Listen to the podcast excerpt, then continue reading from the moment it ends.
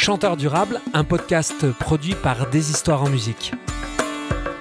L'avantage du rire, c'est que le retour, il est direct. T'es pas obligé d'attendre 3 minutes et les applaudissements pour savoir que les gens, ils ont aimé, compris, et que du coup, ils t'applaudissent ou qu'ils te disent merci ou bravo. Tu vois, en sortie de concert, on me disait euh, Oh là là, euh, Evin Gallet, ça devrait être remboursé par la sécurité sociale. Moi, pendant longtemps, on m'a dit Evin Gallet, c'est de la chanson paillarde. Moi j'en ai marre de faire rire les gens, j'en ai marre, je vais les faire pleurer. Non, je rigole. Janvier 2020 et mars 2020, les premières annulations. Pardon, j'en rigole maintenant, mais j'ai pas du tout ri. et là, ça a vraiment été, mais. Euh, le, j'ai sombré, clairement, moi. Ça a été très très dur de voir tout ce que j'avais mis en place s'annuler. Que ce soit du rire, euh, de la nostalgie, de la tendresse, euh, amener une parole qui réconforte. Je vois de plus en plus les chansons comme des pansements, des remèdes, des, des, des potions magiques. Il y a trois ans, alors que j'arpentais les jardins des particuliers pour livrer la chanson à domicile, un couple d'amis s'étant récemment lancé dans la permaculture me dit T'es un chanteur durable. Je suis Théophile Hardy, co-créateur de la compagnie des histoires en musique, concerts de proximité, scènes partagées, rencontres vivantes, production en circuit court. Avec Chanteur Durable, je vous invite à découvrir les pionniers d'un nouveau territoire en chanson. Si ce podcast vous fait du bien, faites du bien au podcast, abonnez-vous ou mettez plein d'étoiles, parlez-en autour de vous, de vive voix ou par les réseaux, et venez découvrir notre catalogue de spectacles et notre boutique d'objets sur deshistoiresenmusique.com, des productions artisanales livrées en circuit court et à vivre en famille. Flamboyante, généreuse, ivre... Je recommence. Ivre. Ivre, complètement pourrée. c'est toi, c'est tout toi. On va le garder. Flamboyante, généreuse, irrévérencieuse, si Lyon est la capitale de la chanson, mon invité de ce jour en est sa bande originale. On entre dans son univers comme on entre dans les petits restaurants lyonnais que l'on appelle bouchons, pour se faire du bien au cœur et au corps, mais aussi pour se faire parler cru, pour entendre le verbe fleurir et repartir la peau de l'âme bien tendue de joie, de tendresse et de poésie forcément, ça a un goût de reviens-y. Et c'est peut-être pour ça que le public d'Evelyne Gallet la suit depuis si longtemps. Peut-être y a-t-il d'autres ingrédients dans sa recette pour durer. Allons lui tirer les vers de poésie du nez. Evelyne, bonjour. Bonjour. Alors on se connaît pas si bien que ça, malgré le fait qu'on est tous les deux euh, sur le marché euh, de la chanson euh, depuis pas mal de temps. Mais il se trouve que le hasard nous a mis tout récemment sur la même route au théâtre euh, des pénitents de Montbrison il y a quelques semaines. Oui. Et quand je t'ai proposé cette causerie, tu m'as répondu ça me tente bien comme aventure. et euh, il me semble que ça en dit long sur ton approche de la vie, de la, sur ton approche de ce métier. Alors, question directe, hein, je pense que ça te plaira. Pourquoi chantes-tu? Et pourquoi est-ce que tu as fait de la chanson ton métier? Eh bah parce que je sais pas faire grand chose d'autre à vrai dire. J'ai pas vraiment fait exprès. ouais. Non, c'est vraiment arrivé par accident. Euh, quand j'étais petite, je m'en rappelle très bien, à l'école primaire, on nous demandait déjà ce qu'on voulait faire comme métier. Hein, euh, euh, ça, c'est un truc qui est très à la mode, hein, de demander à des enfants ah. euh, très jeunes de savoir ce qu'ils veulent faire de leur vie. Et moi, je me rappelle très bien qu'à cette époque, euh, je disais aux, grands, aux grands, grandes personnes, à la maîtresse, je disais, je veux devenir saltimbanque. Donc, c'était vraiment un truc de gamine. je voulais être saltimbanque. Ça me faisait rire. Je pense que le mot m'amusait beaucoup, que j'avais plus une. J'aimais le mot, je savais relativement ce que c'était. Euh, bon, j'avais pas la vraie, euh, la vraie définition hein, du saltimbanque, qui veut dire en fait qui saute de banc en banc. Hein, pour c'est vraiment c'est les troubadours un petit peu tout ça. Voilà, moi à l'école primaire, mon grand truc, euh, c'était de, créer des spectacles, de jouer des spectacles. Je prenais des livres de théâtre à la bibliothèque et, on créait des spectacles avec mon frère qu'on jouait devant les parents, mais comme plein de gens hein, d'ailleurs. Mm.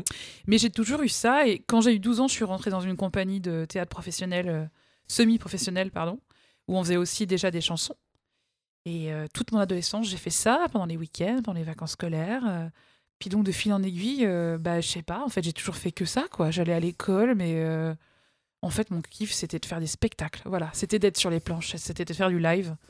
Et j'ai longtemps bourlingué dans le domaine de l'humour avec ah. ma copine Anaïs avec qui on a tourné pendant dix ans ensemble.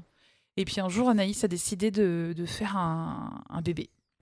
Et moi, à cette époque, je croyais que quand on faisait un bébé, on pouvait plus rien faire de sa vie. Et du coup, je me suis dit, euh, bah, euh, à l'époque déjà, donc on chantait, c'était des chansons humoristiques, etc. Et je me suis dit, moi, qu'est-ce que je sais faire Des chansons? Puis avais, c'était une époque où j'en avais marre de faire rire.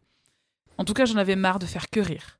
C'était vraiment un truc. euh, faire la clown, c'est très chouette, mais a un moment donné, j'avais envie de provoquer d'autres émotions, en tout cas chez les gens. Et là, je me suis mise à faire de la chanson, et c'est là que j'ai glissé dans cet univers-là. Donc c'est vraiment des, des circonstances comme ça qui m'ont amené là, un petit peu par hasard. Je l'ai pas choisi. Oui, mais il y avait quand même cette graine euh, dont tu parles en disant euh, petite, je veux faire saltimbanque. Quelque Ouais. chose, on, y, on y reviendra là-dessus, dans, dans cette euh, émotion d'origine, dans cette énergie d'origine. Moi, j'y crois beaucoup à ça. Mais euh, quand tu me parles, euh, ça me tente bien comme aventure. Il y a quelque chose, euh, tu me parles, euh, c'est marrant, c'est un peu décalé par rapport à une causerie qu'on va, qu'on va vivre ensemble. Bon, c'est une aventure. euh, mais pourquoi ce terme-là? Qu'est-ce que ça incarne pour toi? Qu'est-ce que ça incarne? Ouais. C'est ça hein, le terme que tu veux Ouais, dire, bah c'est ouais, l'aventure, mais parce qu'effectivement, pour moi, tout n'est qu'aventure. Hmm. Il y a, on ne sait pas où ça va. euh, on sait que ça va être, c'est de la rencontre, c'est de l'humain, c'est euh, qu'est-ce qui va se passer, euh, qu'est-ce qu'on va pouvoir se dire? Tu vois, le texte que tu as écrit pour parler de moi, c'est juste rien que ça, c'est qu'une, c'est une aventure à entendre pour moi. Et la vie, c'est la vie, c'est une suite d'aventures. On ne sait pas ce qui va se passer et autant en profiter chaque instant, quoi.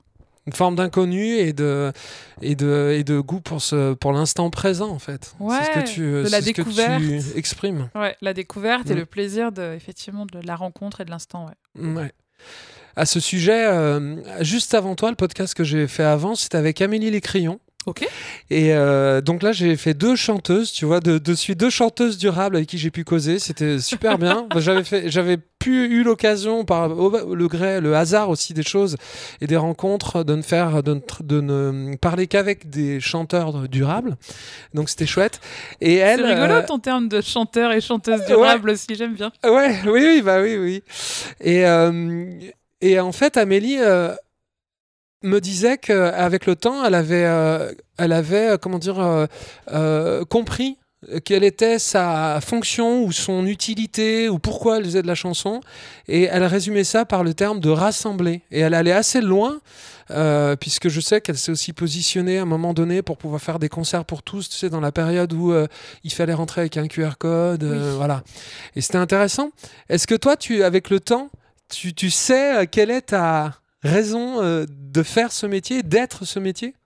Eh ben, je crois que oui, et euh, je l'ai peut-être découvert euh, pendant le confinement. ah. Parce que avant le confinement, je crois que je me posais pas trop la question. J'étais un peu dans une espèce de. de- Je suis quelqu'un qui avance beaucoup, qui travaille beaucoup. Je suis un peu fonceuse, un peu bosseuse.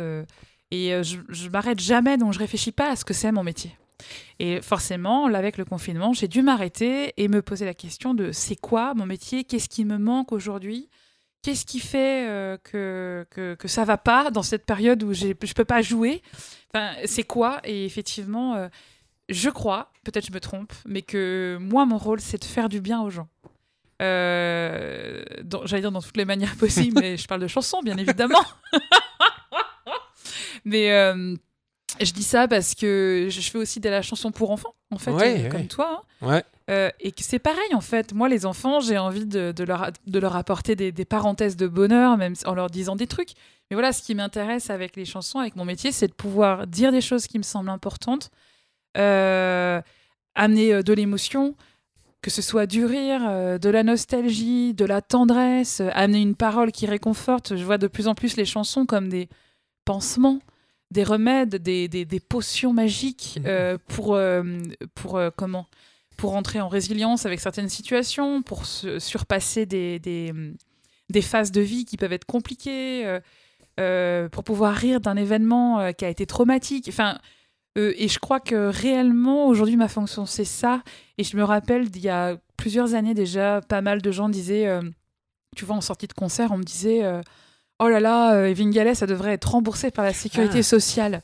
C'était un truc qui revenait tout le temps. Et puis, euh, voilà, moi je trouvais, je trouvais ça rigolo, mais je crois que j'avais pas compris la, Mhm. la profondeur finalement de cette phrase, Mhm. ou en tout cas à quel point effectivement une chanson peut être, euh, peut faire autant de bien, et voir un spectacle qui nous fait du bien peut être tellement euh, bénéfique pour une personne. C'est euh, vrai que c'est des moments où on a pu euh, prendre du recul et on a pu euh, en effet se poser des questions. Donc euh, bon, ça a été subi, Oui. mais ça a pu être, ça a pu avoir une part d'utilité. Bon, Oui. faut prendre ce qui est bon. Euh, L'humour, justement, c'est une des cordes sensibles de laquelle tu joues. Alors. Tu viens de dire que en fait, tu avais commencé par ça. Moi, je n'avais pas saisi, Euh, mais c'est euh, dans la chanson. C'est- une corde que, que pas mal de gens utilisent, mais plutôt dans le côté chansonnier, tu vois, pas forcément dans le côté pop, dans lequel toi, tu es un petit peu à la limite, je trouve, parfois, et surtout dans, les derniers, euh, dans le dernier album que, euh, dont on parlera aussi. Et ma question, c'est, j'utilise moi très peu ça, tu vois, cette corde-là. Mhm. À part dans les intertitres, comme beaucoup de- d'artistes de, chansons d'ailleurs, euh, qui parfois essayent de- d'alléger un peu leurs propos, tu vois, euh, de poésie par des choses drôles euh, entre les titres. Par exemple, j'ai vu Loïc Lantoine euh, il y a quelques jours, qui est pas forcément très drôle, même s'il est très tendre dans ses textes et qui est vraiment drôle entre ses titres. Ah oui, oui, vraiment. Tu l'as, tu Ah oui. tu déjà vu sur scène? Je l'ai vu, enfin, il n'y a pas Ouais. très longtemps dans son dernier tour de Ouais. chant euh, avec François Pierron. Ouais, ok. Euh, ouais. Tout bout de champ, euh, c'est ce que tu as vu. Moi, je l'ai euh, vu avec le To Be Free Orchestra. Ah euh, ouais. Excellent. Ah oui, ça je l'ai vu il y a plus longtemps, mais oui, oui, Loïc est très très drôle. C'est drôle. Alors, qu'est-ce que tu, qu'est-ce que, qu'est-ce que toi tu ressens quand tu euh, justement quand tu fais euh, quand les gens rient parce que c'est tu as, pu vivre ça pleinement au début de ta carrière et tu le vis parce que dans au, cœur de tes chansons aussi qui ont une grosse part d'humour euh, comment tu vis ça quand les gens rient?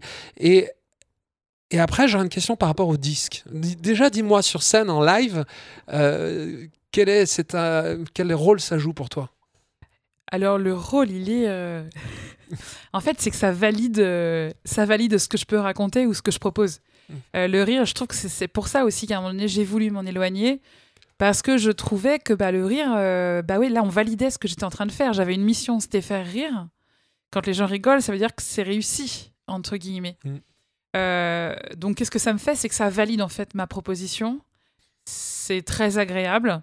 Et puis, et puis, je sens de la vie, en fait, en face de moi Mm. Quand les gens rigolent. Et quand les gens sont émus, je trouve que c'est beaucoup plus difficile de ressentir cette émotion-là. Et donc au début, quand j'ai décidé, euh, parce que je faisais ma maline, ouais, moi j'en ai marre de faire rire les gens, j'en ai marre, je vais les faire pleurer, nan, nan. non, je rigole. Mais il y avait un peu de ça. Et bah du coup, et bah c'était dur, difficile pour moi parce que d'un coup, je n'avais pas ce retour direct du public. L'avantage du rire, c'est que le retour, il est direct. T'es pas obligé d'attendre trois minutes et les applaudissements pour savoir que les gens, ils ont aimé, compris et, euh, et que du coup ils t'applaudissent ou qu'ils te disent merci ou bravo. Euh, Quand tu fais de la, dire de la chanson poétique ou quand quand il y a des choses, enfin quand il n'y a pas de rire, je trouve que c'est beaucoup plus fin en fait ce qui est, hum, ce qu'il faut aller chercher. Mhm. Et euh, donc voilà, quand les gens rigolent, je sais que moi je m'amuse beaucoup. Enfin, je, j'ai aussi ce défaut d'être un peu cabotine. J'adore ça. J'adore entendre les gens se marrer. Moi, je me marre. Euh, quand les gens rigolent ou quand il y a des fois, ils, tu sais, ils s'expriment aussi, ils disent des trucs. euh, réagir avec le public, c'est quelque chose que j'adore. Mais vraiment. Ouais. Euh, ouais, donc voilà, voilà ce que ça me fait. J'ai oublié ta deuxième question. Non, c'était c'était par rapport au disque, mais je, je vais Ah oui. je- j'y arrive, j'y arrive, mais c'est vrai. Donc euh, ouais, ce que je ce que j'entends, euh, c'est cette euh, immédiateté euh, de la réaction euh, Mm, mm. et euh, que euh, qui, qui pourrait être en effet plus complexe sur sur sur quelque chose de. Mais ça empêche, ça ne veut pas dire en effet que sur quelque chose de, de tendre ou de poétique ou de plus triste, les gens ne réagissent pas. En fait, c'est quand c'est que c'est moins perceptible. Oui, c'est ça. Et du coup, ça peut être perturbant dans un moment de fragilité comme on est souvent sur scène, on est un peu à nu. Donc tu veux dire que ça, ça parfois aurait pu être un- un- une solution de facilité pour euh, te rassurer ou pour euh, être sûr que tu es connecté aux gens, quoi? Exactement. Mm. Et j'ai eu beaucoup de mal à me détacher de, de, cette, euh, de ce garde-fou un peu.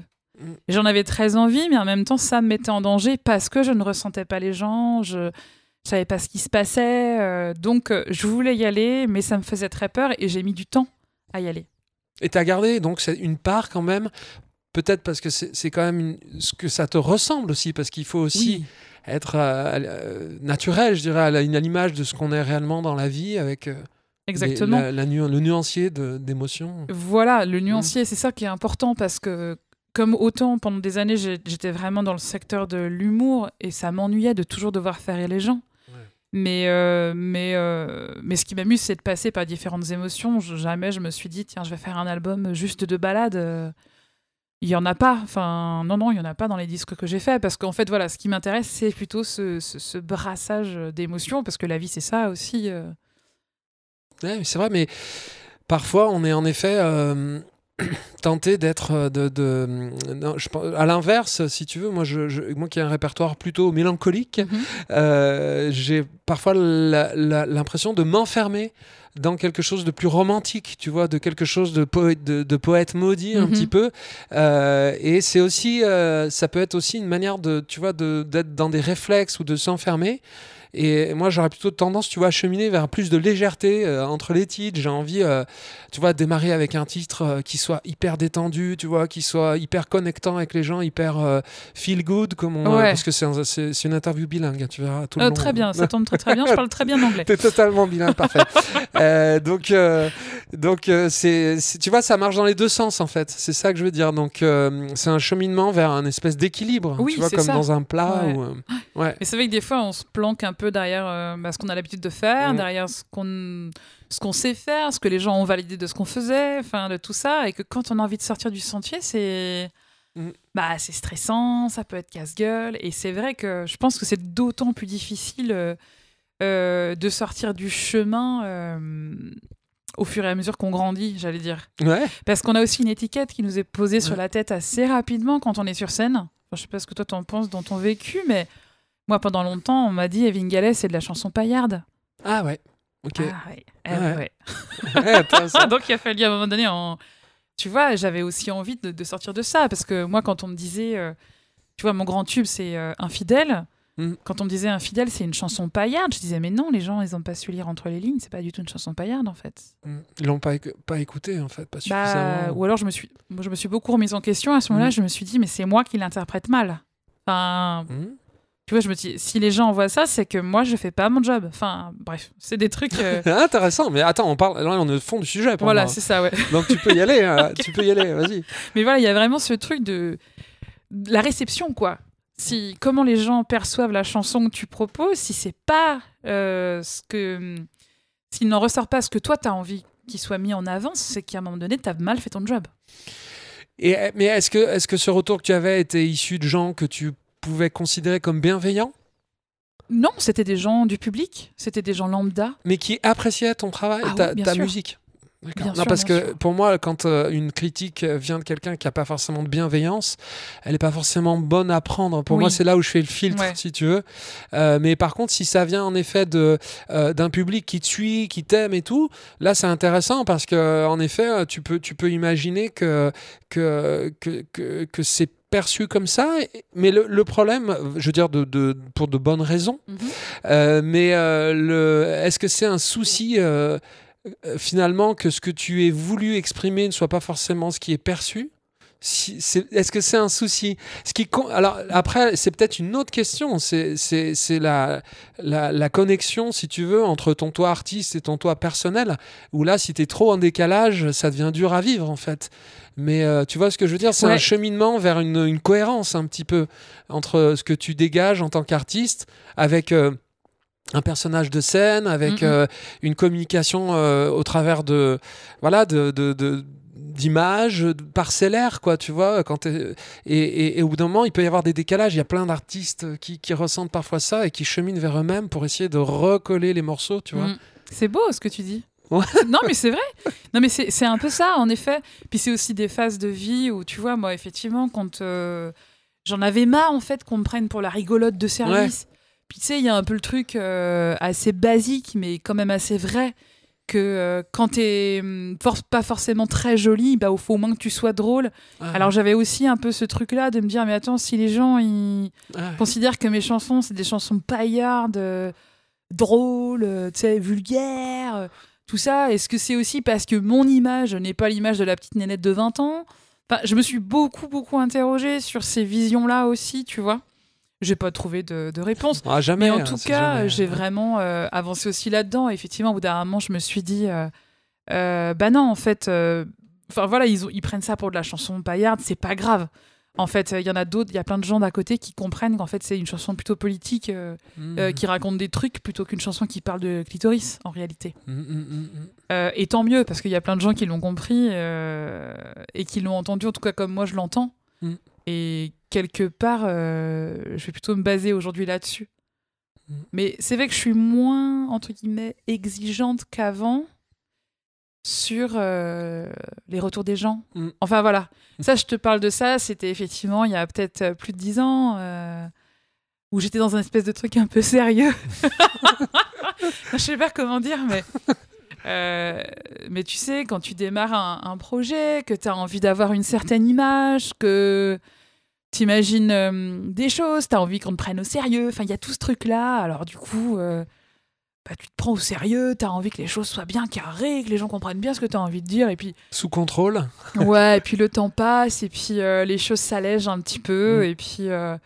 Et puis tu, tu continues ton petit bout de chemin et puis euh, et Mm. puis ça roule en fait chacun fait bien ce qu'il veut en réalité avec les chansons qui deviennent des qui appartiennent en fait au, au public et ça, on ça, est ouais. obligé de l'accepter au bout d'un moment Ouais. euh, Qu'il y a une différence, qu'il y ait une différence entre ce que tu as voulu émettre et ce qui est, et ce qui est reçu. Oui. Mais il faut pas voilà, qu'il y ait un décalage trop puissant euh, qui fait que tu t'y retrouves plus, en fait, Mm, tout mm, simplement. Moi, j'ai vécu ça aussi un petit peu dans mon approche. on a j'ai toujours eu une approche. Grand public en fait ouais c'est-à-dire que pour moi euh, si tout le monde euh, appréciait c'était super quoi ouais j'avais pas du tout une approche élitiste euh, je voulais que les refrains soient repris en chœur mais oui et pas forcément. euh, alors au début, j'ai pu croire que c'était lié à une, à une volonté, tu vois, de maison de disques ou de choses comme ça. Et puis quand je me suis retrouvé dans des concerts à domicile devant euh, des familles et que j'ai vu qu'en fait c'était un, un outil super, quoi, d'avoir des refrains que tout le monde peut reprendre en chœur, assez simple. Et là, je me suis dit, bah non, en fait, c'est pas ça. C'est pas une approche de radio ou de maison de disques.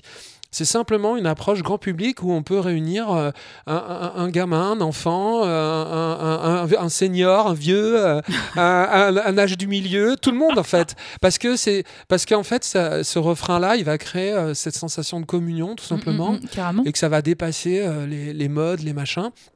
Et euh, donc, euh, tu, tu mets du temps à capter euh, vraiment pourquoi, pourquoi tu fais les choses et Mm. si c'est pour de bonnes, de bonnes raisons ou, ou pas, ou pas de bonnes raisons.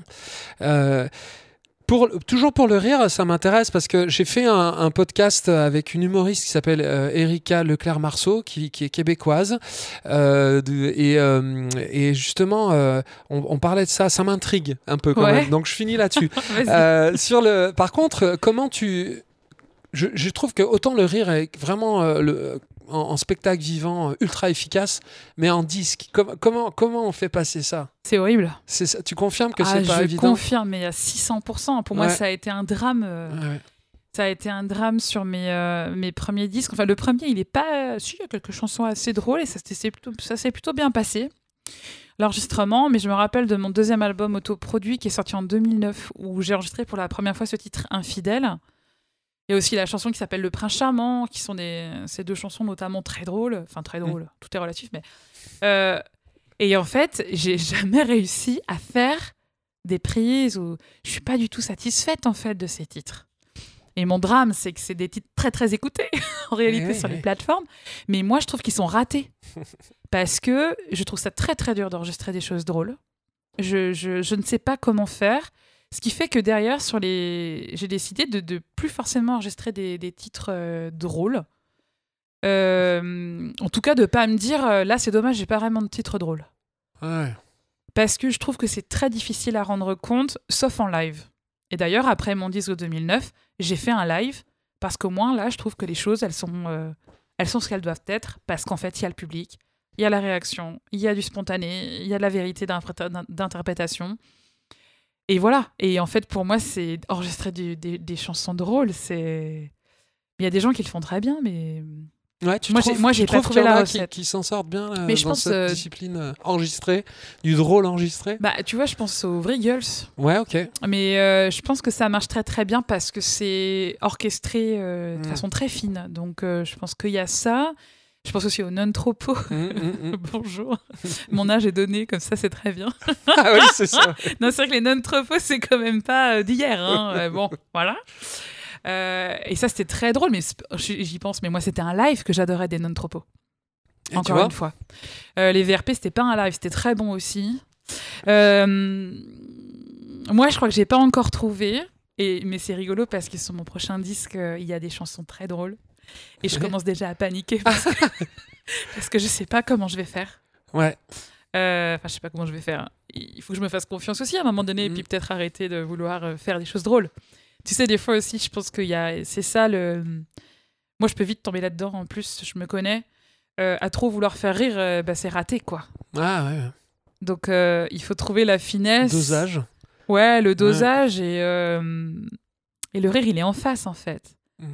Si tu cherches trop à être, euh, à être drôle, euh, je pense que ça marche pas. Et euh, on parlait de scène, donc justement, ce rapport, il y a, il y a- il y a le fait, il y a le rire, mais tout le reste, quoi. Est-ce que tu es à l'aise? Parce que tu es vraiment quelqu'un qui est à l'aise sur scène. On- euh, la première fois que moi je t'ai vu, euh, c'était au festival Pas des poissons, des chansons à Annonay. On en parlait juste avant, tu m'as dit c'était à quelle, quelle date? C'était en avril 2007. Ah ouais, 15 ans. c'est ça, c'est ça, c'est les 15 ans. Eh Et, euh, et donc ce jour-là, je me rappelle, euh, tu as, avais mis le public euh, très très rapidement, mais vraiment instantanément dans ta poche, et, euh, et, tu les avais pas lâchés pendant une heure. Mais tu as démarré ta carrière à quel moment exactement? Pas, pas loin de cette époque-là, Ah oui, oui, c'était le tout début. C'était le tout 2007. début, en plus. C'était vraiment le tout début. J'avais déjà sorti un disque Ouais. euh, en 2005, Mm. mais c'était un disque, euh, comment dire, que j'ai fait un peu euh, par-dessus la jambe. Genre, c'était ma carte de visite Mm. pour pouvoir trouver des concerts. Et voilà, donc 2007, c'était vraiment le début, de, le début des choses, quoi. C'est ça, donc euh, je- moi j'avais été euh, vraiment impressionné par déjà euh, le- le- le- le- le- la capacité à embarquer le public dans ta poche. euh, donc on- vraiment, on sent que la scène c'est ta maison. Ouais. On est d'accord Mais voilà, sur, donc sur le disque, en dehors de l'humour, tu arrives à, à prendre du plaisir, tu arrives à, à être fier quand même de, de, de- de ce que tu produis. Comment tu as, quel rapport tu as au disque de manière plus générale? Au disque, la, la question Ouais, concerne le disque. hein. La galette, euh, l'enregistrement, euh, le produit, l'objet. euh. Alors, je suis euh, très difficilement satisfaite. Ouais. Faut être très honnête. Je trouve ça très très dur de faire des disques. Voilà, j'ai fait deux disques en studio au début de ma carrière. et après, j'ai fait un live parce que j'en pouvais plus de- des studios. J'y arrivais pas. C'était quelque chose j'étais pas bien en fait. Euh, après, j'ai fait quoi? J'ai fait un album enregistré en live mais sans public. Ça, j'ai vraiment beaucoup aimé J'ai l'enregistrer. déjà fait ça ouais, aussi. Et ça, j'ai adoré Ouais. l'enregistrer parce que parce qu'on faisait trois prises. En plus, on était, bah, c'était vraiment, il y avait un seul micro, donc euh, le mixage, il était physique. Mm. On, on jouait en live avec les musiciens, donc ça, pour moi, c'est vraiment, j'adore. Et le dernier album, euh, j'ai confié la réal à quelqu'un. C'était donc la première fois que je faisais ça. Et, euh, et ben pareil, en fait, je me suis laissé porter par la réalisation de Freddy, Freddy Boilivo, qui a pris ça en charge. Sur donc ton dernier album, La fille de l'air. Voilà, c'est ça. Très très bien. Moi, Très, je lui ai envoyé, arrangé, en effet, du beau euh, boulot. tu vois, du, du guitare-voix. Ouais. J'ai fait des guitares-voix, je lui ai envoyé. Il a fait les arrangements, euh, on a discuté, j'ai validé, j'ai pas validé, machin. Et, euh, et après, on a tout enregistré, les musiciens en live, moi en voix témoin. Ensuite, moi, j'ai reposé mes voix euh, euh, sur les, les bandes. Euh, et ça, c'est pareil, je trouve ça a roulé parce que, comme je me suis dégagée de la réal, j'ai réussi à donner le bébé, on va dire, à quelqu'un. Et puis en quelqu'un, évidemment, que, que, dont j'admire le travail, euh, quelqu'un que j'ai choisi, enfin, etc., etc. Et là, du coup, j'étais vraiment très contente de cet album. Comment tu l'as choisi? Tu dis que tu aimais son travail, c'est-à-dire sur quel euh, projet, sur quel. euh, Alors lui, il avait un groupe qui s'appelait Monofocus euh, il y a longtemps. Et euh, j'ai toujours été assez fan de ce groupe-là. Ça fait partie de la musique, d'une musique que j'ai vraiment beaucoup écoutée. Je savais qu'il avait déjà travaillé avec Chloé Lacan Mhm. également, qu'il avait fait la réal. Moi, j'avais euh, deux, trois envies hein, sur, cette, euh, sur ce disque-là. Je voulais euh, guitare saturée, banjo, tuba. Ok, Et euh, bah, c'est ça. Ben voilà, c'est ça, tout simplement. Et pour moi, voilà, l'univers de Monofocus, c'était vraiment ce que je voulais pour ce disque. Ouais, ouais. Donc pour moi, j'y suis, j'y suis complètement, donc je suis, je suis vraiment contente. Après, tu vois, je l'ai réécouté il y a pas longtemps, le disque. Euh, il est sorti en 2018, en novembre 2018. Je l'ai réécouté là il y a deux mois et à chaque fois, je me dis, Hum, on aurait pu mieux faire. Ah ouais, mais ça, c'est normal. hein. Donc Ouais. en fait, je suis toujours insatisfaite. Ouais, je disque. comprends. Mhm. Et qui, à un moment donné, c'est pareil. Il faut réussir à se dire, un disque, c'est un, un instant T. Mhm. Et tant pis. Enfin, et tant pis. C'est bien, qu'on- je pense que ce qui est important, c'est de prendre du plaisir à le faire. de prendre du plaisir euh, au résultat euh, dans, le, dans le mois où on le fait, mais qu'après, euh, bah, on passe à autre chose, quoi. Mais tu as quand même ce plaisir au moment où tu le sors, euh, l'accouchement de, de- du disque. Est-ce que c'est un moment de, bonheur ou est-ce que c'est un moment de, douleur? Ah non, non, moi, c'est un vrai moment de bonheur de sortir le disque, ouais. Mm. Pas Parce toi. que- Toi, tu, tu souffres un peu de... Ouais, moi je trouve ça très dur comme toi. Je trouve, je, je trouve que euh, déjà j'arrive jamais à m'arrêter. Ah oui, C'est-à-dire que, en effet, comme je suis pas satisfait du résultat, euh, je voudrais le refaire en permanence. Ce que je, ce qu'on peut faire sur scène, c'est-à-dire que quand on n'est pas forcément complètement euh, satisfait de ce qu'on a produit ou de la réaction des gens, on, on peut euh, refaire euh, le titre sur une autre date en Mhm, essayant mhm. autre chose, tu vois, à l'infini, et progresser sans fin. Et moi, j'adore ça. C'est pour ça que j'adore la scène. Ouais, Et en, et en disque, c'est, pour moi, c'est un deuil. À chaque fois qu'on dit c'est fini, c'est horrible, quoi. Ouais, mais je trouve, je n'arrive pas à coucher de, de, de mes musiques enregistrées. Et à un moment donné, euh, Romain, lui, est complètement différent. Lui, c'est vraiment un homme de studio, Romain Lateltin. Ouais. Il fait partie de notre label des histoires en musique. Et euh, lui, euh, c'est l'inverse, c'est-à-dire que il, il, il vit pas forcément très bien la scène. Il a, c'est pas tout à fait son truc parce que justement, il trouve que le son est pas suffisamment toujours top. euh, que, euh, voilà. Et euh, par contre, euh, il kiffe le studio parce qu'il peut essayer plein de trucs, il peut refaire, il peut, tu vois. Et il y a un moment donné, il sait que c'est fini. Ok. Donc, tu vois, ça t'étonne aussi. Ah oui, oui.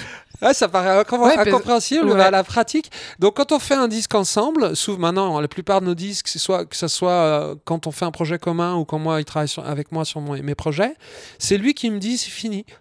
Mais c'est pratique d'avoir ça quand même. Hein. Et Mais comme je lui fais confiance, Bah oui, oui. Mais c'est là où d'avoir un réal, euh, c'était super sur le dernier album parce qu'en fait, bah, de toute façon, c'est lui qui décidait. hein. Mm. Enfin, tu vois Parce que parce qu'évidemment, c'est difficile d'être vraiment content de ce qu'on fait euh, ouais. quand même. Et puis, encore une fois, euh, bah, on, nos goûts évoluent, euh, nos pratiques évoluent dans les, dans les mêmes titres, je veux dire, tu vois. Et euh, donc forcément, rien qu'au bout de six mois, tu te dis, mais pourquoi j'ai fait ça? Mm. Mais pourquoi j'ai articulé comme ça ce, ce truc? Oui. C'est moche. Surtout si tu joues sur scène et que, et que tu, tu, tu, tu, ressens mieux avec le temps euh, Ouais. et en le pratiquant, euh, tu vois, comme Mm, si tu mm, pouvais revoir ta sculpture un peu tout le temps euh, en Bah, fonction de la lumière, en fonction de- des conditions atmosphériques. Mais oui. Tu peux affiner, quoi. Ouais. Mais tu vois, par exemple, le live, je l'ai enregistré au bout des deux ans de tournée. Ah, ça c'est bien. Donc, tu as, d'abord. hyper contente. Parce que... Ah, le- oui, le live, ok. Ouais, ok, le disque live. Ouais, ouais, ouais. Et parce qu'en fait, euh, bah, il a, ça avait roulé. Voilà, euh, voilà, voilà. Et au bout d'un euh, moment, ça se stabilise. Et ben oui. La chanson et se stabilise. tout devient efficace. Mm, Bon, alors après, le live, c'était vraiment une période où ça jouait beaucoup. J'ai la voix défoncée. Ah, C'était une ouais. période où je profitais bien De de, ce statut de- de- d'artiste, entre guillemets, dans le sens où, en plus, je crois qu'à l'époque, je fumais, je Ah buvais ouais. du whisky, j'ai Ah, une classe. voix dégl- déglingue. C'est pas bien. Mais par contre, je trouve que c'est hyper efficace. Et c'était vraiment un moment où les chansons, elles avaient trouvé leur endroit. Et c'est ce que je peux me dire sur le dernier album, euh, donc La fille de l'air, où il y a des titres qui avaient déjà pas mal bourlingué sur Mhm. scène, et d'autres moins. Et je trouve que ça se sent. Mais en tout cas, moi, je le sens, je le sais.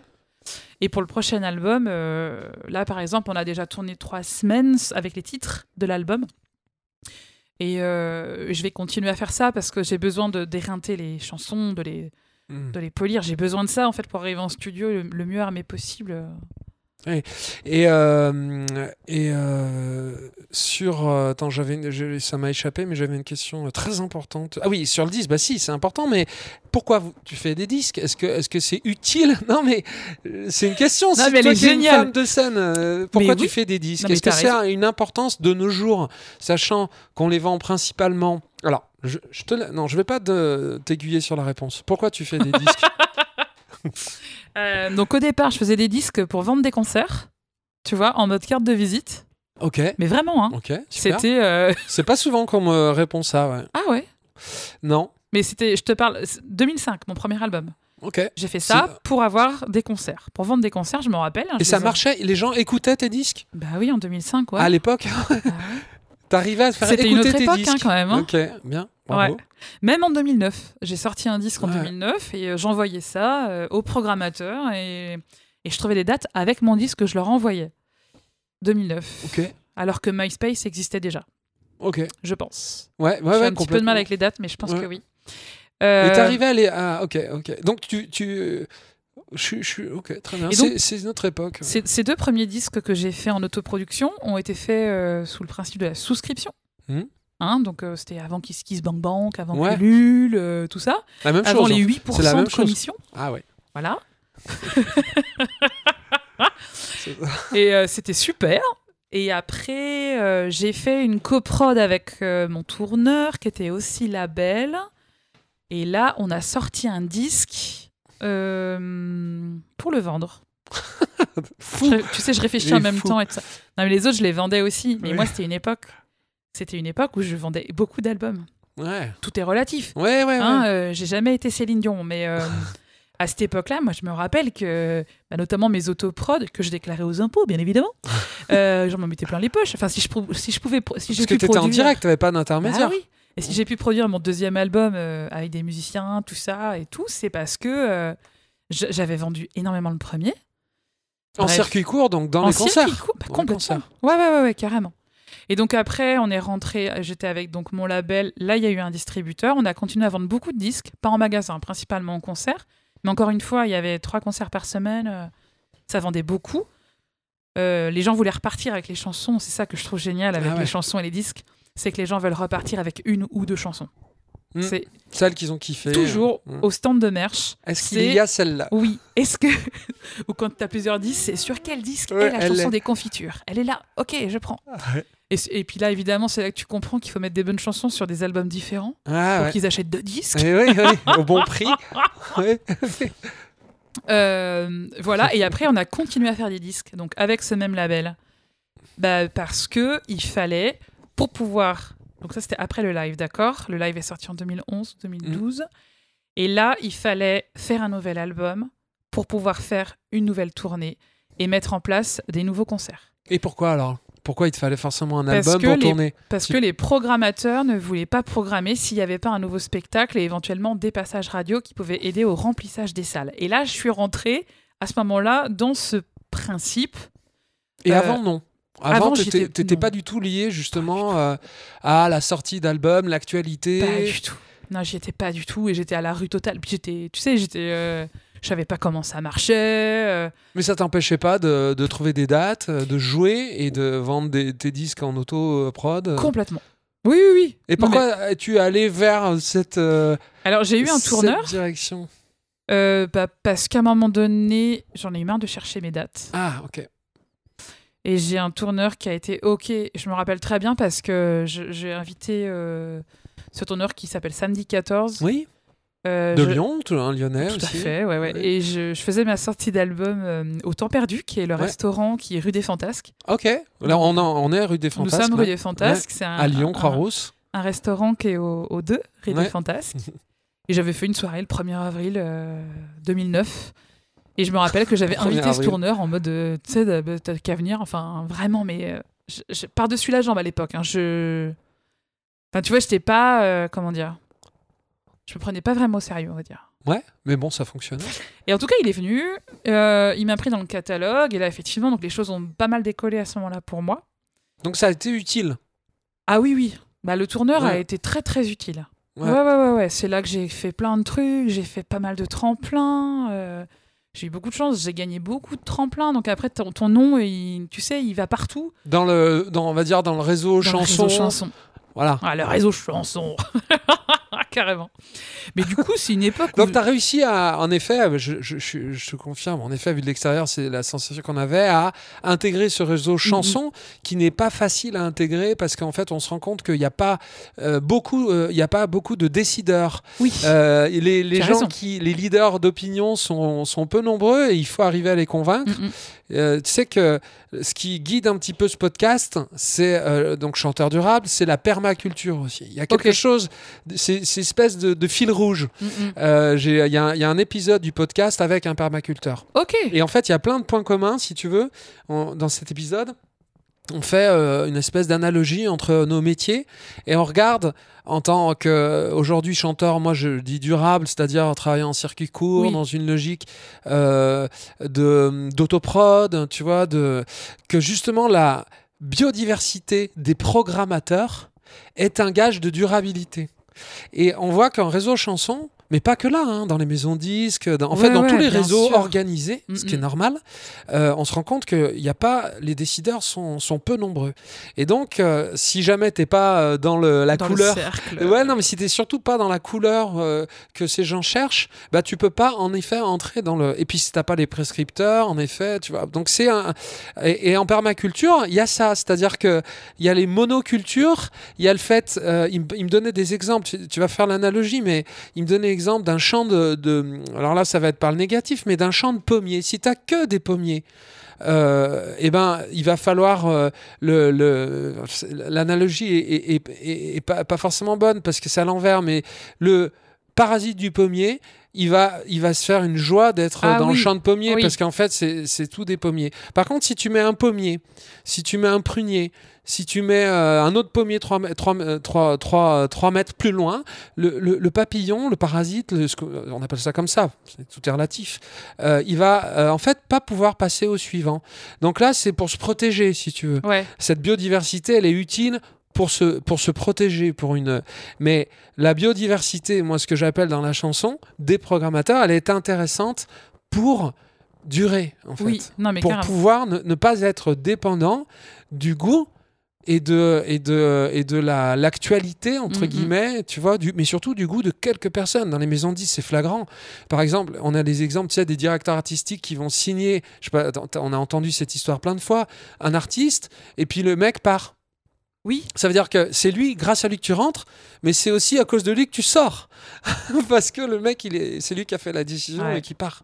Tu vois ce que je veux dire ouais, ouais, donc, donc toi, toi, t'as vécu ça. t'es- Enfin, je veux dire, t'es, t'es rentré. à moindre mesure, mais. euh, Non mais, non mais, non mais ce que je veux dire Oui, quand je dis t'as vécu ça, t'es rentré réseau dans, dans ce réseau. mm, mm. Et comment t'as vécu dans ça alors dans ce réseau? C'est- C'était, c'est vrai que c'est, Bah, ça te permet de jouer dans de bonnes conditions. euh, Ouais, des- c'est un peu le, j'allais dire l'opulence, mais euh, ce que je veux dire, c'est que voilà, t'as plein de dates, tu pars, euh, voilà, tu joues trois fois par semaine, euh, tu rencontres plein de, de publics, tu joues dans, des bonnes conditions, tu joues dans des conditions moins bonnes. C'était une époque, on faisait tout, quoi. Enfin, tu vois, moi j'ai tout fait, hein. les hôpitaux, les prisons, les salles de concert, les festivals, euh, les, euh, cafés-concerts, jouer dans la rue. C'est une période où j'ai fait, on a fait des kilomètres et des kilomètres, on ne dormait pas parce qu'un jour on était là, le lendemain on avait 500 bornes à faire, machin. Donc c'est hyper excitant. C'est euh, pour le coup c'est de l'aventure, c'est euh, c'est assez magique et j'ai adoré. C'est grisant aussi. C'est grisant. où tu perds peut-être un tu, pied même avec certaines réalités. peut- Non, pas à ce moment-là. parce que moi j'étais jeune maman, Ah oui, donc là tout de suite. donc j'ai jamais vraiment Bah, là, euh, tu perdu pas, pied là. si tu veux moi. oui, c'est ça, Euh, t'as mené de front les deux. là. Mais en fait, c'était ça aussi. euh, tu sais, je me rappelle euh, quand j'étais un tout petit peu plus jeune, je discutais avec des amis et puis je disais Ouais, mais moi, je me sens pas de faire euh, un enfant maintenant, j'ai pas de situation stable. Nanana. Et au final, euh, j'ai eu ma fille, euh, j'ai eu ma fille et après, j'ai décidé de faire mon métier, de faire de la chanson mon métier. Ah, c'est drôle ça. Bon, Ah oui. Quand eu Bah, ta après, il y a eu plusieurs. euh, y a eu, tu t'es dit c'est maintenant ou jamais. En fait, tu sais, j'ai eu ma fille. euh, moi, à cette époque-là, j'étais très proche de Mathieu Côte. Ouais. qui m'a dit euh, Attends, pour le faire à, l'endroit. À un moment donné, je savais plus trop ce que je devais faire. Ma copine, elle faisait des bébés. Tu sais, moi, je savais pas trop quoi faire. Tu vois, je me suis essayé un peu la chanson. euh. Je suis allée à l'ENM de Villeurbanne. J'ai rencontré Mathieu Côte. Mhm. Et puis après, j'ai fait une formation à Lyon 2, à l'université. Un truc qui s'appelle Management et carrière d'artiste. Ah ouais. Ok. Pendant un an, parce que je- à l'époque, je voulais monter une salle de résidence en zone rurale. Euh, voilà. Une SRR. Mais oui, tout à fait. Donc j'ai fait cette formation. Euh, après cette formation, j'ai eu ma fille et là Mathieu m'a dit ouais c'est bon t'as fait la formation, deviens ma manageuse. Ah ok. Et moi je savais pas trop quoi foutre, j'avais Ouais. ma gamine euh, tu vois qui avait deux mois, je dis bah allez d'accord, je fais ça. Et après euh, et Pas ensuite contraignante. en septembre euh, 2008 Mathieu est mort. Ça faisait Mm. six mois qu'on travaillait ensemble. Ah. Et, et donc là tu te dis ok donc là euh, je, je- ça fait euh, ça fait six mois que je bosse pour euh, essayer de, de, de- de devenir manageuse de Mathieu pour les pour qui les choses vraiment s'annonçaient très belles etc on avait il y avait des trucs qui étaient vraiment en train de se mettre en place j'étais très contente puis finalement bah il meurt moi ma fille elle avait du coup un an et deux mois et là j'ai dit bah je fais quoi? C'est quoi l'idée? Euh, bah, je crois que Mathieu aurait bien kiffé que je chante alors bah, je vais chanter pour de vrai maintenant ça suffit Et c'est là où j'ai commencé à travailler pour de vrai. Enfin, Hmm. à m'engager réellement dans ce développement de carrière qui donc que je n'ai pas fait pour Mathieu, mais je l'ai fait pour moi à ce moment-là. Donc ça, on était en septembre 2008 et en avril 2009, j'invitais le tourneur à cette sortie d'album, tu vois. Et ensuite, effectivement, les choses ont Samedi 14, tu parles? Ouais, Ok. ont un peu décollé. D'accord, ouais, donc ça s'est fait comme ça. Et du coup, euh, avec du, du- est-ce que tu es encore pour toi dans cette, euh, dans, dans cette approche du réseau euh, chanson? Ou est-ce que tu es un pied dans ce réseau, un pied ailleurs T'en es où pour toi euh, Alors- Avec un peu de recul et puis surtout avec cette crise sanitaire, puisque bon, nous sommes en podcast, ça peut être écouté n'importe quand, peut-être Ouais. dans 10 ans, on ne sait pas. Mais en effet, on sort de deux ans, enfin on sort, on espère sortir de deux ans de crise sanitaire liée au Covid-19, où on disait, comme tout à l'heure, on a eu le temps de un peu de gamberger. Donc, est-ce que tu as pris du recul là-dessus? Comment tu, tu es comment là-dessus sur ce réseau chanson? Alors, le réseau chanson euh, m'a vraiment fait vivre euh, pendant super longtemps. Ça a été des, des très belles années. Euh, à un moment donné, j'ai dû. euh, Enfin voilà, il y a eu, je te dis, euh, le, tu sais, le deuxième album, entre guillemets, le, deux, le deuxième vrai album où tu as fait toutes les salles du réseau chanson. Et là, il faut que tu reviennes avec un nouveau spectacle et un nouvel album. Et là, j'ai fait quelque chose que, qui va à l'encontre de ce que tout le monde attendait. Mhm. Donc l'album n'a pas été très bien reçu. Ouais, mais en même temps, c'est ça un Il a été assez décrié parce que tout le monde s'attendait à ce que je fasse un truc super funky avec de la batterie, tu vois. Ouais, ouais. Et j'ai pas du tout fait ça, j'ai fait un disque très intimiste au bord du feu. Mhm. Euh, et pas très drôle. Donc, euh, pas très bien reçu. Donc là, ça a commencé à devenir difficile. Euh, je me suis pris la tête avec Samedi 14, j'ai décidé de m'en aller. Mm. Et puis, de toute façon, c'était le moment où moi, j'avais envie de travailler avec une grosse équipe de musiciens. Et je devais choisir entre avoir un tourneur ou, être- ou- ou avoir des musiciens. Et donc, j'ai pris mes clics et mes claques et je suis partie de mon tourneur. Euh, Là-dessus, euh, des gros moments de doute, t'as plus trop savoir où tu vas parce que d'un coup, t'as plus de tourneur, donc toi, t'es censé reprendre le job de la diff. Sauf qu'en fait, bah, t'as pas super envie parce que c'est assez difficile. Ouais, c'est très dur. Euh, L'un dans l'autre, une soirée, je rencontre euh, le label Z Productions, Mhm. euh, géré par Pierre-Alexandre Gauthier, avec qui je discute. Ça se passe plutôt bien. Il me dit Ok, je te signe pour un album. Je dis Ok, donc là, j'ai un, un soutien label, ce qui est quand même plutôt cool. Mm. Et donc là, je commence à, à me reprojeter dans quelque chose d'un peu conséquent, parce que d'un coup, j'ai un label qui me propose d'enregistrer un disque dans des conditions inespérées. Et de là euh, sort euh, La fille de l'air. Mm. Donc, label, production, grosse équipe. Donc moi, je me motive et je dis, OK, je vais faire ma tournée euh, toute seule comme une grande à 5 sur la route avec une batterie, la totale. Mm. Donc je suis super contente. On fait une super sortie d'album au Théâtre de la Croix-Rousse à Lyon, plus au Hard Rock Café Lyon pour la soirée des connes. Donc c'était très drôle. Parce que c'est ce qui est assez génial avec mon univers. Pardon, ça fait Ça hyper passe. prétentieux ce que je vais dire, mais Je suis génial. mais non, c'est pas ça. Mais en fait, ce que j'adore, euh, et c'est les gens qui me l'ont fait remarquer, je le savais pas, moi, euh, c'est qu'à la fois, au théâtre de la Croix-Rousse, ça va marcher avec un public d'abonnés, Mhm. un peu intello, culture, nanana, et à la fois, ça marche très très bien au Hard Rock Café pour le Mm. côté décalé. Mhm, mhm. Euh, et c'était génial. Enfin, Mm. moi, j'ai adoré. C'est euh, un super lieu en plus, franchement. Ah oui, oui, franchement, c'est top. Franchement, il est top. hein. Ouais, ouais. Et puis on a vraiment passé une super soirée. C'était, enfin, ce, ce- ce gros week-end de sortie était génial. donc, euh, donc voilà. Et là, j'étais très contente de moi. J'avais monté une belle tournée. euh, euh, donc toute l'année 2019 se passe. On arrive en janvier 2020. J'avais une super année 2020, tu vois, qui se traçait avec, j'en sais rien, avec 60 concerts. J'étais hyper cool. Je dis, ok, j'arrête le booking. Je vais me reposer un petit peu. Et là, à 2020. Booking, parenthèse, Booking Ouais. avec toute l'équipe sur scène. Ouais. euh, donc, belle perf parce que vous Ouais. êtes combien On est 5 sur la route. On est 4 Donc, sur scène. Ouais, donc c'est une c'est quand même de nos jours, c'est Oui, une oui. belle performance. Ouais, franchement, j'étais hyper fière de moi. Après, j'avais beaucoup travaillé. T'avais J'avais- taffé. C'est toi qui avais géré ça. Ouais, Ok. Bravo. mais euh, ça m'a éreinté. Mais euh, Et, et, donc, est-ce que, vois, est-ce que ton, ton- ta formation t'aide dans ces cas-là ou Non. pas du tout? Non, c'est c'est l'énergie que tu mets quoi. ouais, ouais, carrément. Et donc janvier 2020, hyper contente, je me dis, ok, je vais me la couler un peu douce. J'ai envie d'être chanteuse, tu vois, de, d'être- de, faire que ça, d'être artiste. Chanteuse, Tu- ouais, carrément. chianteuse. Non, Ouais. c'est Je chianteuse. dis, allez, pendant six mois, je me repose un petit peu parce que j'ai besoin, je suis fatiguée de faire du booking, de tout faire, quoi. Parce que tu, tu connais ce que c'est, enfin, tu sais ce que c'est. On fait la communication, la régie de tournée, le booking, l'admin. Enfin, non, l'admin, c'est pas vrai, c'est Pierre qui fait. Mmh. Mais euh, tu fais quand, on fait quand même tout, ouais. beaucoup de choses. C'est du taf. Janvier 2020 et mars 2020, les premières annulations. Pardon, j'en rigole maintenant, mais j'ai pas du drôle. tout ri. et là, ça a vraiment été mais, euh, le, le- le- j'ai sombré. Enfin, clairement, dur, moi. ouais. Ça a été très très dur de voir tout ce que j'avais mis en place s'annuler, se reporter. J'ai eu beaucoup de chance, j'ai eu pas mal de choses reportées. Mm. Euh, mais là, on est, on est en quoi? En avril, en mars 2022. J'ai toujours, j'ai repris mon téléphone il y a 15 jours pour essayer de revendre des concerts. J'arrive pas du tout à m'y remettre. Ouais, parce que c'est ouais, c'est ça, ouais. c'est compliqué. hein. Et du coup, euh, du, coup Mm. du coup, voilà. Donc, pour répondre à ta question, euh, j'ai tenu le le cap euh, quelques années, quand même. de- Mm, de- Mais là, aujourd'hui, est-ce que je suis dans le réseau chanson Je le suis un peu moins parce que toute la tournée, euh, j'ai eu des petits retours de, de pro chansons dernièrement qui m'ont dit quand même ton nouveau spectacle, la batterie, tout ça, euh, c'est pas très chanson, quoi. Ah ouais. Mm, mm, mm. Classique. Euh, après, j'ai toujours des C'est un fidèles. refrain, ça. Ouais. J'ai toujours des fidèles qui vont, qui vont me, me soutenir et tout ça, mais par contre, c'est un peu comme l'histoire de- du deuxième vrai album. Là, on est sur le troisième vrai album. C'est pareil, Evin Gallet, c'est plus une découverte. On l'a déjà vu beaucoup.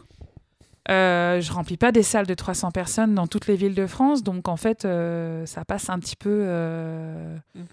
derrière, j'allais dire derrière les fagots, mais ça ne veut rien dire. de derrière les fagots. On me l'a ressorti de derrière les fagots.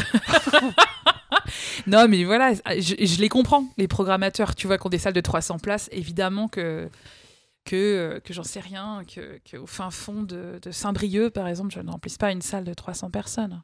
Et comment tu vois le truc du coup?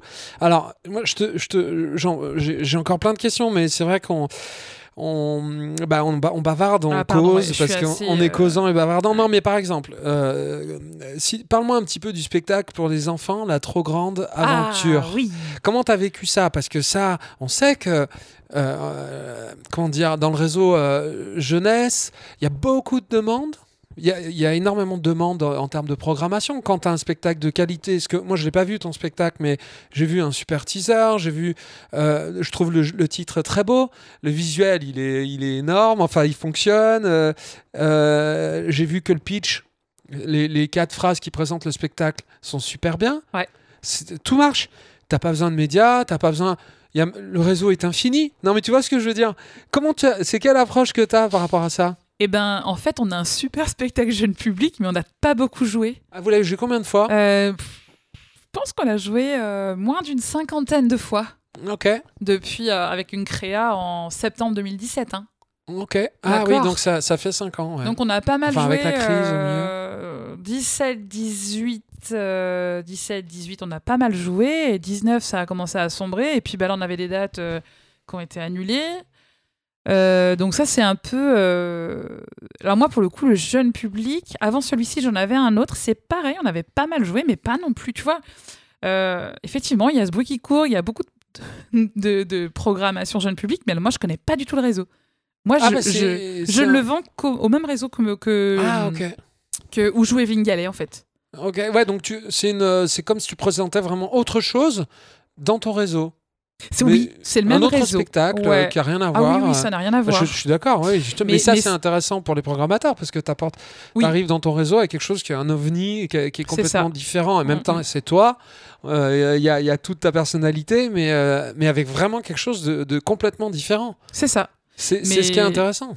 Mais c'est vrai que je m'attendais à ce que ça tourne un peu plus quand même. D'accord. Mais euh, je crois, mais déjà à l'époque où j'étais avec mon tourneur, d'ailleurs, ils n'arrivaient pas à vendre non plus hein, le spectacle jeune public parce que c'est le même réseau, mais c'est quand même pas les mêmes gens ou c'est pas les mêmes, Mm. la même façon de faire.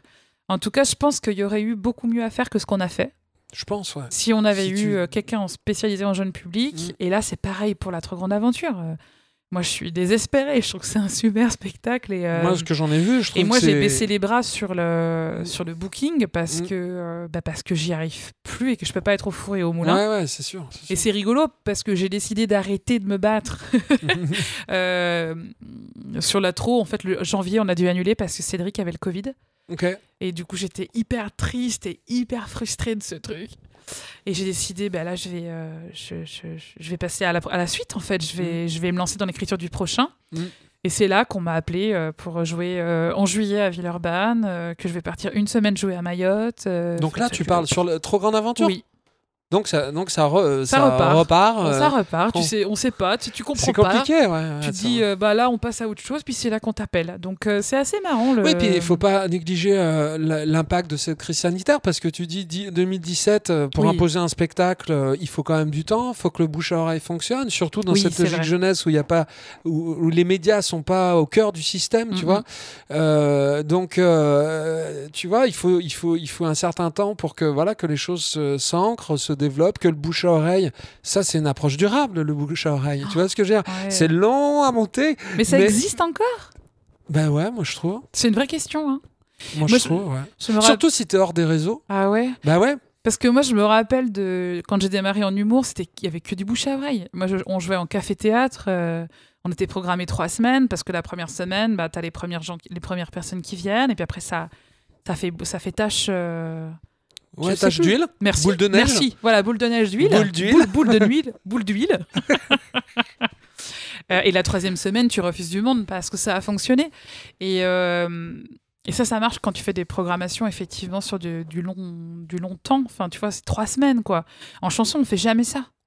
Alors, ok, je comprends ce que tu dis. Moi, pour moi, quand je parle du bouche à oreille, je parle du bouche à oreille, soit en effet dans un périmètre un peu euh, restreint. Tu vois, nous, par exemple, avec le label d'Histoire Musique, on est basé vraiment à Mornan, dans la salle Jean Carmet. On a une, une espèce d'accord de, de résidence euh, sur du long terme. Et euh, du coup, on a beaucoup, beaucoup joué dans, dans le coin, dans les, Oui. les écoles, les médiathèques. Oui, donc là, évidemment, au bout d'un moment, bah, on commence à entendre que bon, c'est Loup Papapoule, ça oui. s'appelle. On Hey, commence... euh, le loup, ah, tu- d'accord, tu ton déguisement, Ouais, ça ne vaut pas. Pas mal, pas mal.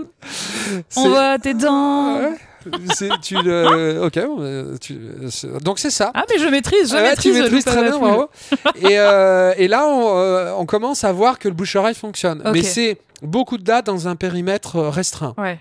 Et en plus, hors d'une ville. C'est-à-dire qu'on on, on- on est à Mornan, dans le pays mornantais, donc si tu veux, il n'y a pas non plus d'offres démesurées. ouais. Donc on est visible, on n'est pas noyé comme tu vois, on n'est Mm, pas une mm, goutte dans l'océan. Ça c'est la première chose par rapport au public. Puis après il y a par rapport au programmateur. C'est-à-dire que ce que ce que moi je, je ressens si tu veux, c'est pour ça que je te parlais de la, lien avec la permaculture qui était pas très habile comme j'ai dit, mais euh, quand tu es dans un réseau, les quelques interlocuteurs qui, qui décident, les décideurs, tous les autres suivent bien sûr. ces, ces- ces décideurs, ok? Donc ça nuit au bouche à oreille. Quand il n'y a pas ça, quand tu es hors réseau, tu vois, Oui, si oui. par exemple tu euh, ton truc marche bien avec euh, les écoles ou qu'il marche bien avec les médiathèques, il n'y a pas de réseau d'écoles où il y a pas, il y a des réseaux de médiathèques, mais globalement c'est très non, ils sont très nombreux. Les réseaux de médiathèques, t'en as un par département quasiment. Ou, ou alors les gens, euh, ou alors les, les médiathèques décident par elles-mêmes leur prog, tu vois. Bon, donc en fait, les programmateurs se parlent entre eux et ce bouche-oreille existe et peut circuler sur plein de spectacles différents, pas sur 3-4 dans l'année. Ouais, ouais, ouais.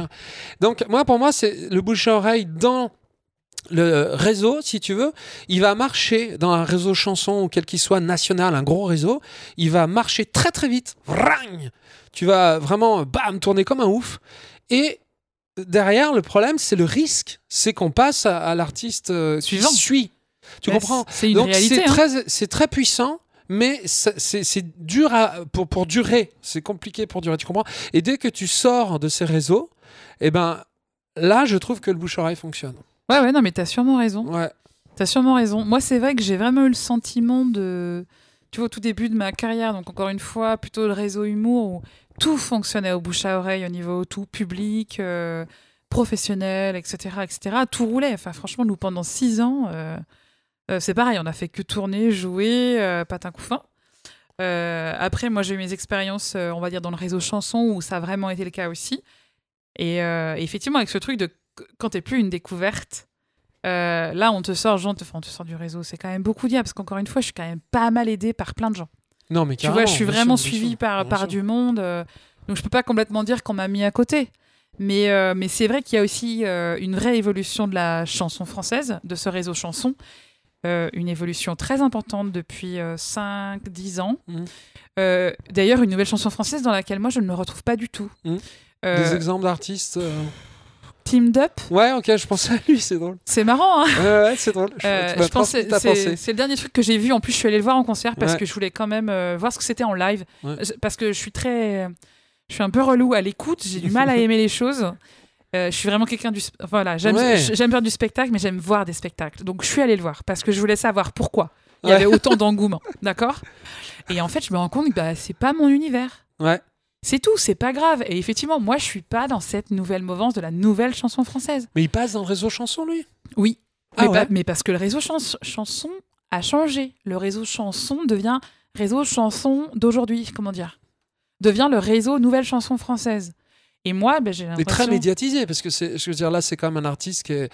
Qui est- qui est- Alors après, qui est euh, il était dans médiatisé, réseau chanson. euh, je pense que la première fois où je suis pas allée au concert alors qu'il était programmé, mais parce que je, je suis allée voir un autre concert, c'était il y a cinq ans. Dans un réseau, euh, un festival chanson. Enfin, vraiment. euh. Ouais, ouais, je suis. Ok, ok. Après, tu sais. euh, parce que c'est, il, il est à Oli- la moi, j'ai- frontière de la variété, quoi. Ah oui. Ouais, et c'est quelque chose dans le réseau chanson qui est justement. euh, je te parlais de ça tout à l'heure. euh, non, t'as, pas ce. ce- Moi, je trouve qu'aujourd'hui, le réseau chanson, euh, bah, après, Assume c'est encore une de- fois ce qu'on, ça dépend ce qu'on appelle le réseau chanson, mais il y a quand même un vrai truc qui est euh, le réseau chanson, une nouvelle chanson française, quoi. Mmh, Il y, mmh. y, y a un réseau qui bascule quand même, enfin qui Mm, bascule. mm, Est-ce que c'est grave? Non. Mais il y a plein de festivals dans lesquels, où avant, euh, j'y avais ma place, entre guillemets. En tout cas, on m'invitait. Ou maintenant, euh, je passe pour la, la- la vieille daronne, quoi. Faut être honnête. Ouais, mais euh, est-ce que est-ce que c'est pas un truc à assumer, tu vois? Si. Tu vois ce que je veux dire? C'est pour ça, moi, c'est une des raisons pour lesquelles j'ai voulu assumer ce terme de chanteur durable. Ouais. C'est- C'est-à-dire qu'à un moment donné, euh, on fait un métier d'artisan. Ah oui. Ok, on l'apprend.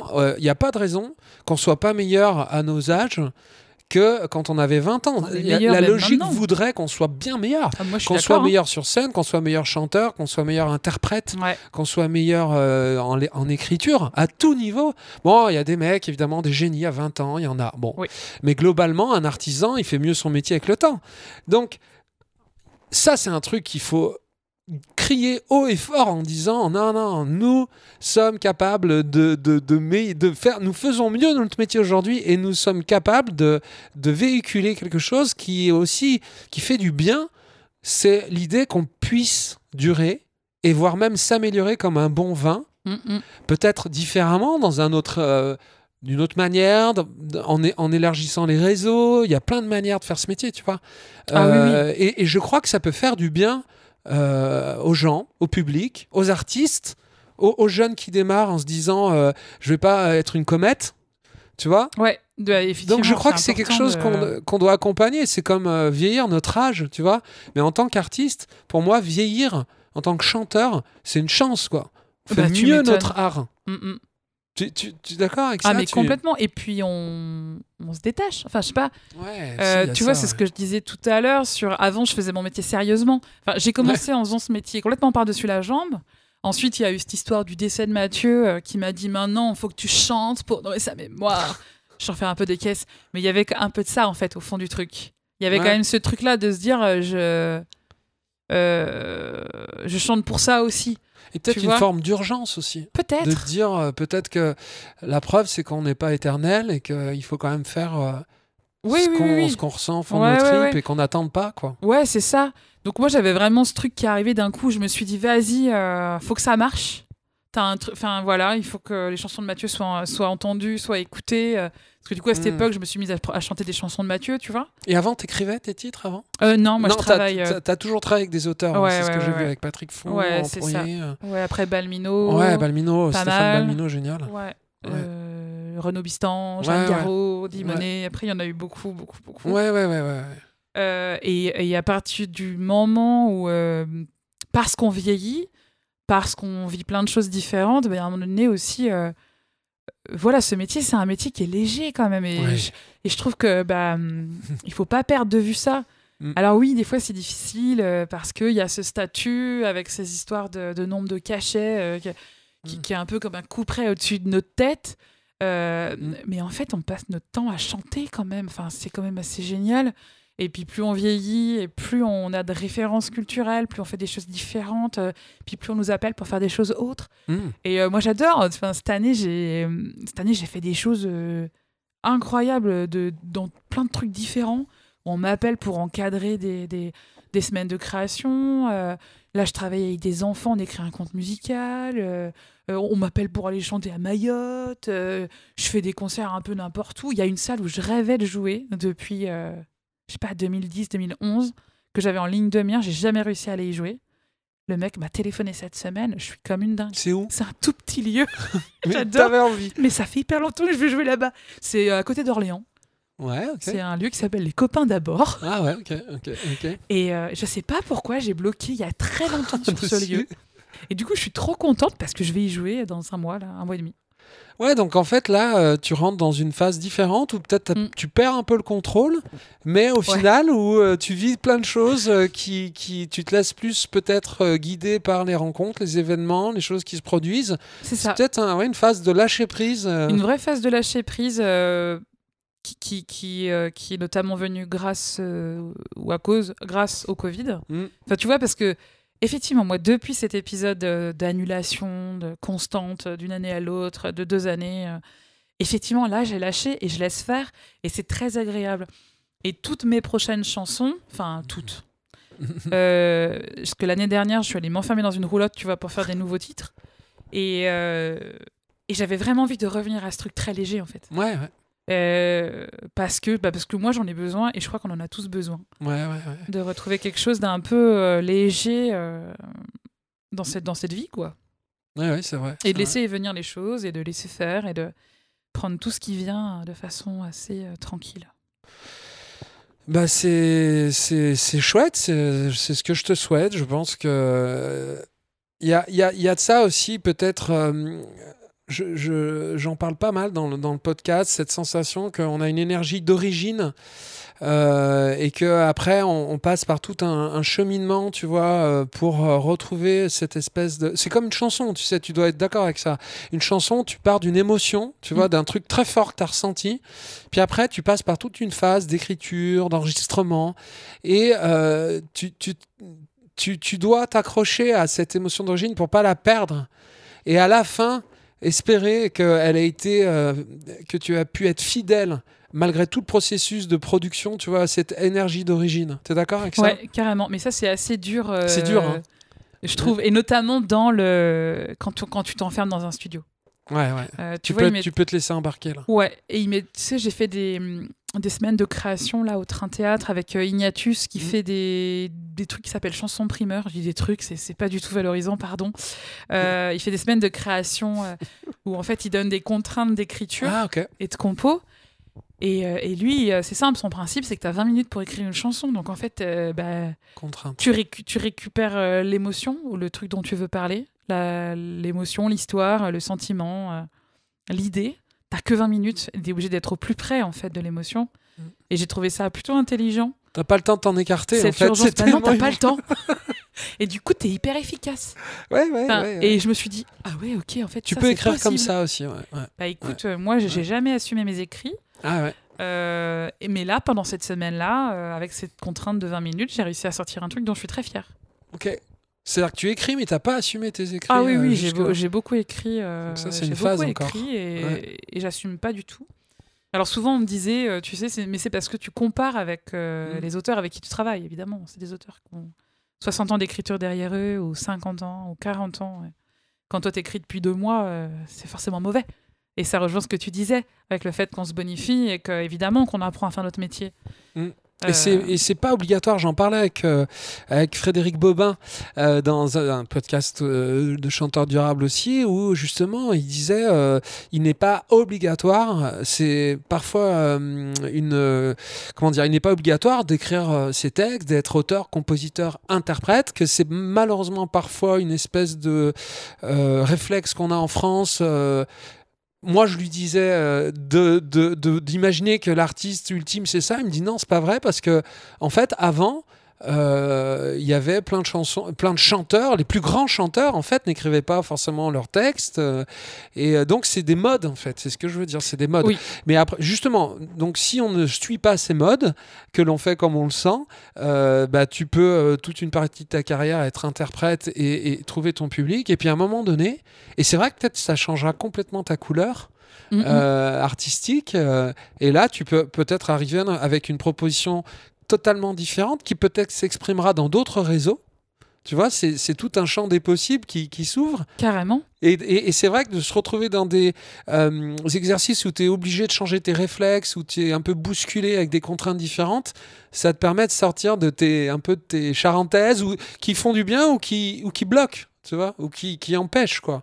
Bah, En tout cas, je pense que c'est toujours bien d'aller, euh, de sortir de sa zone, euh, histoire d'aller expérimenter à l'aventure, exactement, parce que sinon, on, on s'endort un peu presque. Ouais. J'ai envie de dire, tu vois, moi, quand je me suis retrouvée sur scène avec une batterie, euh, un tuba et une guitare, euh, c'est pas Evelyne Gallet qu'on connaît en fait, hein, Ouais. tu vois? Et, y a... et moi-même, j'étais, je faisais pas la maline. hein, les premiers concerts, euh, c'est quand tu sors de, ta... de ton truc, c'est l'aventure, quoi. Mais j'aime bien. Je trouve, je trouve que ça, je trouve que c'est, je trouve que ça, ça, ça, ça- c'est comment dire, ça résonne avec euh, ta personne et, ton, ton, ton répertoire. Euh, moi, je, euh, voilà, quand je t'ai vu arriver avec cette formule, je me suis dit, euh, c'est vachement intéressant. Donc, je pense que t'as T'as, t'as- voilà, t'as la bonne connexion à tes intuitions. Et bon, écoute, on arrive vers la fin.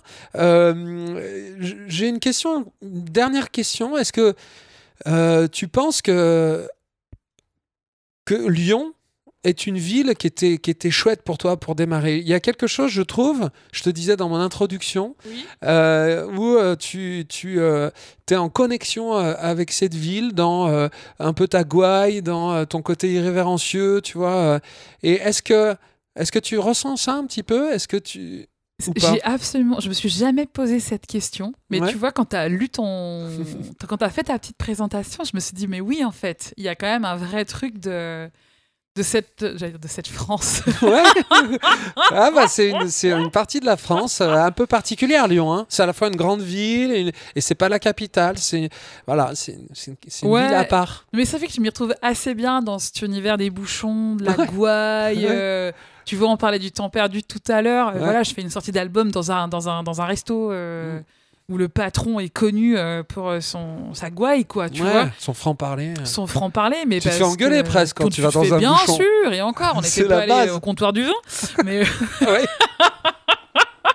mais c'est vrai que ben, ça fait un peu partie de moi euh, Mm. quand même. Moi, je suis arrivée à Lyon il y a, il y a 22 ans maintenant, 23 ans, Mm. Euh, et je, je sais pas. T'es je- pas lyonnaise d'origine Non. hein Ok. Non, non, je suis de T'as été bien Haute-Savoie. adoptée alors. Ouais, ouais, ouais, carrément.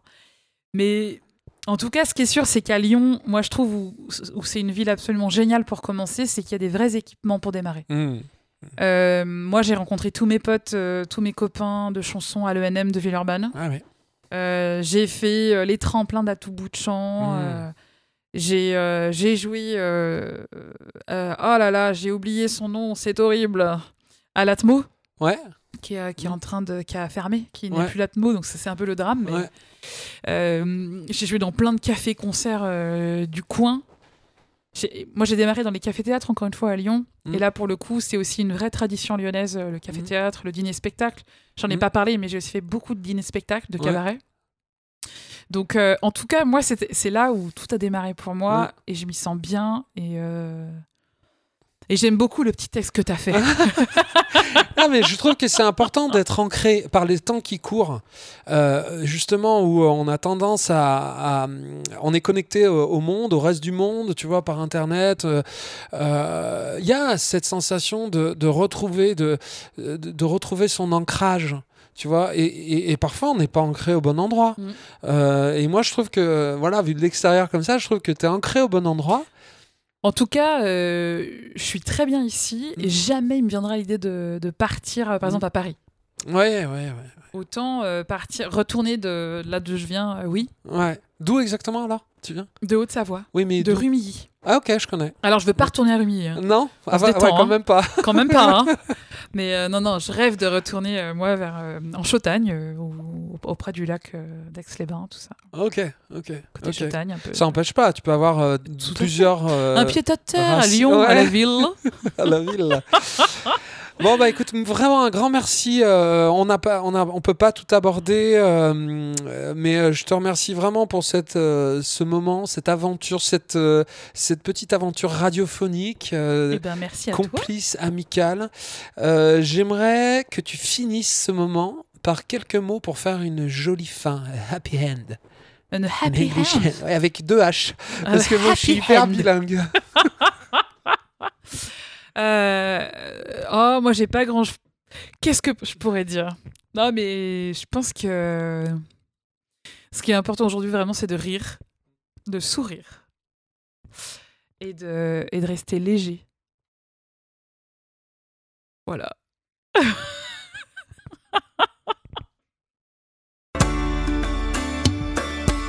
C'était Chanteur Durable. Si ce podcast vous fait du bien, faites du bien au podcast. Abonnez-vous ou mettez plein d'étoiles. Parlez-en autour de vous, de vive voix ou par les réseaux. Et venez découvrir notre catalogue de spectacles et notre boutique d'objets sur deshistoiresenmusique.com. Des productions artisanales, livrées en circuit court et à vivre en famille.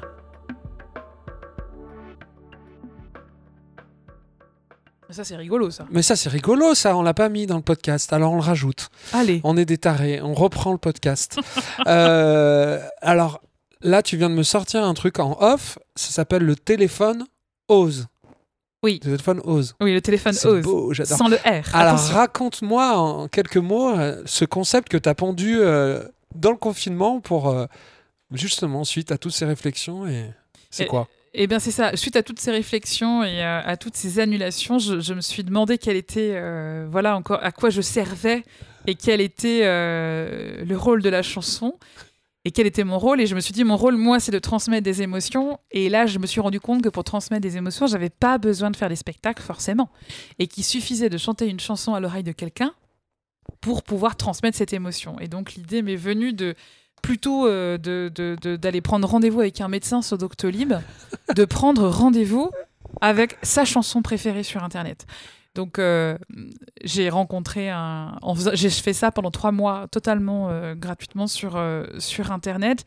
Pendant ce temps-là, j'ai rencontré un développeur web, quelqu'un qui fait des sites Internet et qui a créé un site Internet exactement comme je voulais. Et c'est un site qui est en ligne depuis le 14 février 2021. Et on peut, voilà, l'idée c'est vraiment de, pour un anniversaire, pour la fête des mères, ou parce que vous êtes en dépression et que vous avez besoin que quelqu'un vous fasse un câlin à l'oreille, eh ben, on prend rendez-vous avec sa chanson préférée au téléphone. Il y a des journées qui sont organisées tout à fait spécifiques, mais vous pouvez prendre rendez-vous n'importe quand, c'est ça. C'est-à-dire qu'il y a un bouton euh, Contactez-nous, je sais pas quoi. Et là, vous euh, contactez-nous, c'est moi. Parce que Je je, me vous vois sur le Je site me internet. nounoie. Oui, je me nounoie sur le téléphoneuse. Et en fait, eh ben, vous pouvez me dire, bah voilà, euh, euh, c'est le, c'est le, les, les 20 ans de mariage de mes parents. J'aimerais leur offrir euh, pour cette occasion euh, l'annonce de mon mariage de Georges Brassens. Et je, leur- et je vous dis, eh ben bien sûr, avec plaisir. Et là, on peut, on voilà, on met tout ça en place. Le prix est de 20 euros minimum. Pourquoi le prix minimum Pour pouvoir payer les artistes en fait décemment, mais aussi pour pouvoir mettre un peu plus que 20 euros pour offrir des chansons à des personnes malades ou des personnes euh, euh, dans le besoin euh, ou des personnes isolées, que ce soit géographique ou socialement. Donc déjà sur l'année dernière, on a eu pas mal de dons. Les gens ont été très généreux sur cette opération et on va pouvoir faire une ou deux journées à l'hôpital assez prochainement. C'est en train de se mettre en place tranquillement. Donc voilà, on est, on, est sur un, tarif libre pour cette raison-là. Est-ce que c'est un- des compositions ou des reprises? J'ai Il un peut doute y dans avoir- ce que tu dis. Il peut y avoir des compositions si par exemple, euh, euh, bah, vous m'adorez. Voilà. Mm. Evelyne Gallet est votre chanteuse préférée.